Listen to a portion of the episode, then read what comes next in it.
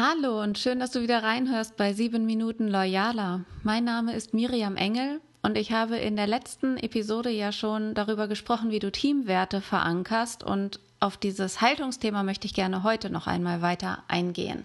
Am ehesten kommen wir unserer eigenen Haltung, wie loyal sind wir eigentlich aufgestellt, wie agil, wie autonom, wie stark ist unser Teamdenken auch ausgeprägt. Und am einfachsten kommen wir dem auf die Schliche, wenn wir uns einfach mal so ein paar kategorische Fragen zur Zusammenarbeit stellen. Ich fange ein paar Sätze an und du kannst ja mal für dich überlegen, wie für dich der Satz weitergehen würde. Also die Aufgabe einer Führungskraft ist, was könnte da für dich stehen? Das, was ich an mir als Führungskraft mag, ist, welche Antwort steht da bei dir? Wenn Mitarbeiter hilflos sind, wie geht bei dir dieser Satz weiter? Regeln sind Punkt, Punkt, Punkt. Andere zu führen Punkt, Punkt, Punkt. Was bedeutet das für dich? Du kannst das ja mal so ein bisschen auf der Zunge zergehen lassen, ein bisschen in deinem Kopf drehen. Vielleicht gibt es ja auch mehrere Antworten. Und das, was am ehesten für dich trefft, ist, kannst du ja mal untersuchen. Wichtig dabei ist, alle Antworten sind richtig. Es gibt hier kein richtig und kein falsch. Es geht nur darum, eine Einordnung für dich zu finden, wie bist du mit deiner Haltung eigentlich aufgestellt? Ist deine Haltung schon derart geprägt und weit entwickelt, dass du für die Agilität, für New Work-Themen und ich, ich mag diese ganzen Anglizismen gar nicht so gerne, aber bist du für die Zukunft gut aufgestellt als Führungskraft, als Führungsmensch und vielleicht auch als Unternehmer? Unsere tief verinnerlichte Haltung ist ja nichts anderes als die Gesinnung oder unsere Denkweise, die durch Werte und antrainierte Moral ein Stück weit begrenzt wird. Unsere Denkweise und Haltung ist ja das, was sich in unseren Handlungen, auch in unseren Zielsetzungen, Urteilen über Menschen auswirkt und ausdrückt. Unsere Haltung bestimmt, wie wir mit unseren eigenen Impulsen umgehen, aber auch, welche Maßstäbe wir für unser Handeln setzen, wenn etwas von außen auf uns zukommt. Und unsere Haltung drückt sich in unseren Annahmen und Überzeugungen aus selbst in unseren Gefühlen und Emotionen und natürlich ausdrücklich dann auch erst im Verhalten. Unsere Haltung ist ein Realitätsfilter, der bestimmt, worauf wir unsere Aufmerksamkeit richten und auch, was wir wahrnehmen können. Und mit mehr Reife, mit mehr entwickelter Haltung können wir immer mehr wahrnehmen und lernen auch immer mehr Toleranz für andere Menschen, für andere Lebensmodelle, für andere Gesinnungen und damit umzugehen und auch kooperativ umzugehen, ohne jemand anderem damit zu schaden. Und jetzt möchte ich dir mal die sechs Grundhaltungen, die sechs Kompetenzhaltungen vorstellen, über die ich auch in meinem Buch schreibe und die Jens Korsen und Martin Permantier entwickelt haben. Darauf gehe ich noch mal kurz ein und stelle dir sechs charakteristische Mitarbeitertypen vor. Vielleicht fällt es dir dann im Anschluss leichter, mit den Menschen in deinem Team besser umzugehen, weil du einfach eher weißt, wo du sie abholen kannst.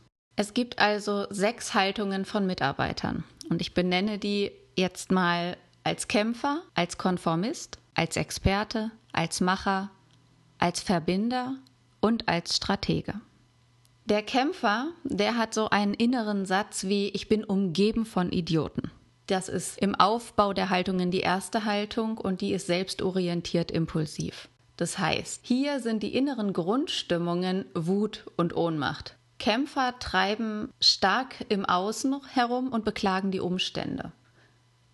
Bei schwierigen Arbeitsbedingungen wechseln Kämpfer sofort den Arbeitgeber, wenn ein anderer nur ein paar Cent mehr ausgibt. Das heißt, beim Kämpfer steht der eigene unmittelbare Vorteil im Vordergrund. Und jemand, der stark mit dieser Haltung agiert, kann mit klaren Regeln und konkreter Aussicht auf Belohnung gut geführt werden. Struktur ist Kämpfern wichtig. Und oft sind es innere oder äußere Unsicherheitsgefühle, die bei Mitarbeitern diese Haltung, diese Kämpferhaltung entwickeln. Und dann gibt es den Konformist. Den treibt eher der innere Satz, bloß nichts falsch machen. In diese Haltung, in die konformistische Haltung, die gemeinschaftsbestimmt auch ist, bringst du deine Mitarbeiter in Form von Bestrafung und Sanktionen. Und wenn du als Führungskraft den strengen Vater spielst, bekommst du als Belohnung unmündige, bockige Kinder. Das heißt, oft ist sich die Führung nicht bewusst, was Appellreden zum Beispiel bei den Mitarbeitern auslösen. Und gerade wenn Fehler im Unternehmen gebrandmarkt werden, gehen alle anderen Mitarbeiter mit dieser Haltung in Deckung und machen Dienst nach Vorschrift. Das ist genau diese Haltung, das Konformistische, dieses Nicht-Auffallen wollen. Das heißt, stures Abarbeiten, sinnlose Routinebeschäftigung, Silo-Denken und sogar das Zurückhalten von Informationen sind Beispiele für diese stille Form des Boykotts innerhalb dieser Haltung. Und dann gibt es den Experten. Der hat den inneren Satz, ich halte mich an die Zahlen. Das ist die rationalistisch-funktionale Haltung. Und hier liegt der Aufmerksamkeitsfokus bei den Fähigkeiten der Mitarbeiter. Durch Arbeitsteilung und Prozessdenken ist die Zusammenarbeit wesentlich effizienter als in den beiden Haltungen, die ich dir vorher vorgestellt habe. Und hier in dieser Expertenhaltung geht es um Einteilen, Bewerten, Messen, Ziele erreichen. Wenn Mitarbeiter in dieser Haltung geführt werden, funktionieren sie eventuell schon gut, aber Eigeninitiative und Eigenverantwortung wirst du von denen nicht erwarten können. Das heißt, bei kontinuierlich stabilen Prozessen ist es nicht gefragt, Eigeninitiative zu entwickeln und da kann diese Haltung hilfreich sein, aber in Zeiten des Wandels wird diese Haltung zum Problem. Dann haben wir den Macher. Der innere Satz dazu heißt, das habe ich gemacht. Das ist die eigenbestimmt souveräne Haltung. So wie bei mir in meinem Leben auch, wenn Menschen Konzernstrukturen verlassen, hat es meist den Grund, dass sie sich mehr in dieser Haltung erleben wollen. Für Mitarbeiter in dieser Haltung ist also wichtig, Gestaltungsfreiheit und Raum für Selbstbestimmung zu haben. Mitarbeiter fühlen sich in den Kulturen, die die früheren Haltungen pflegen, fehl am Platz und unter Wert eingesetzt. Die Opferhaltung und das Klagen über Umstände werden spätestens in dieser Macherhaltung abgelegt. Der Macher sieht sich mehr in der Position als Gestalter seines Lebens. Wer stärker diese Haltung leben möchte, den zieht es oft in Führungspositionen, in die Selbstständigkeit oder ins Unternehmertum. Dann haben wir den fünften, den Verbinder, der hat den inneren Satz, was können wir zusammen tun? Diese Haltung ist relativierend individualistisch. Hier in dieser Haltung werden gängige Karrierekonzepte hinterfragt und auch die üblichen Arbeitsweisen. Diese Verbinderhaltung ist die Haltung, über die wir aktuell als Generation Y und mit New Work Arbeitswelt 4.0 reden. Und auch der kulturelle Wandel, den wir jetzt erleben, findet vornehmlich in dieser Haltung statt. Mit ihr kommen Fragen nach Werten und dem Sinn auf, die wir in so vielen Unternehmen gerade erleben, leben und auch gefordert bekommen. Das heißt, ein Unternehmen muss immer mehr Werte und Sinn auch bieten. Ein typischer Wechsel in der Haltung zeigt sich bei Menschen, die von der vorigen, von der Macherhaltung aus, jetzt in diese relativierend individualistische Verbinderhaltung gehen, dass die oft schon großen Erfolg hatten und an einen Punkt gekommen sind, an dem ihnen das nicht mehr reicht. Und dann wird plötzlich Sinn immer wichtiger, dann werden Werte immer wichtiger, denn jetzt wollen Verbinder Sinnvolles machen. Und zum Schluss habe ich noch für dich den Strategen dabei, dessen innerer Satz ist, jeder in seinem Potenzial.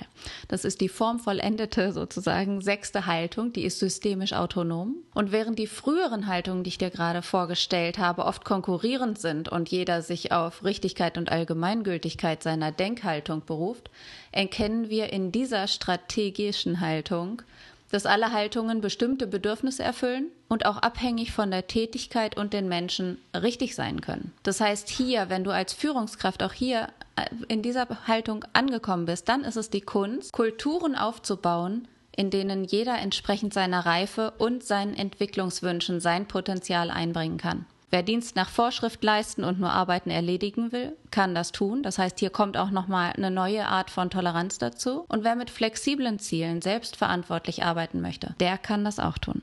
Das waren die sechs Haltungen und die gute Nachricht dabei ist, wir können Haltungen experimentell üben.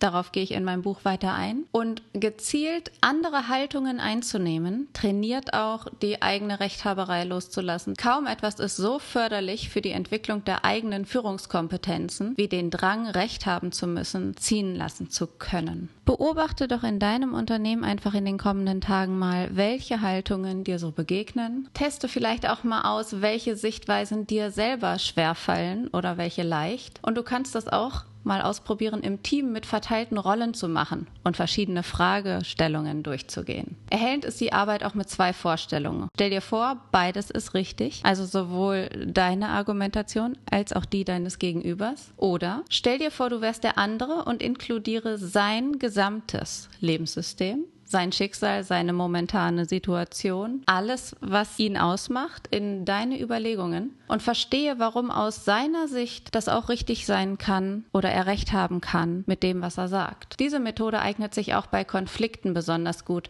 um deinen Horizont und dein persönliches Repertoire zu erweitern.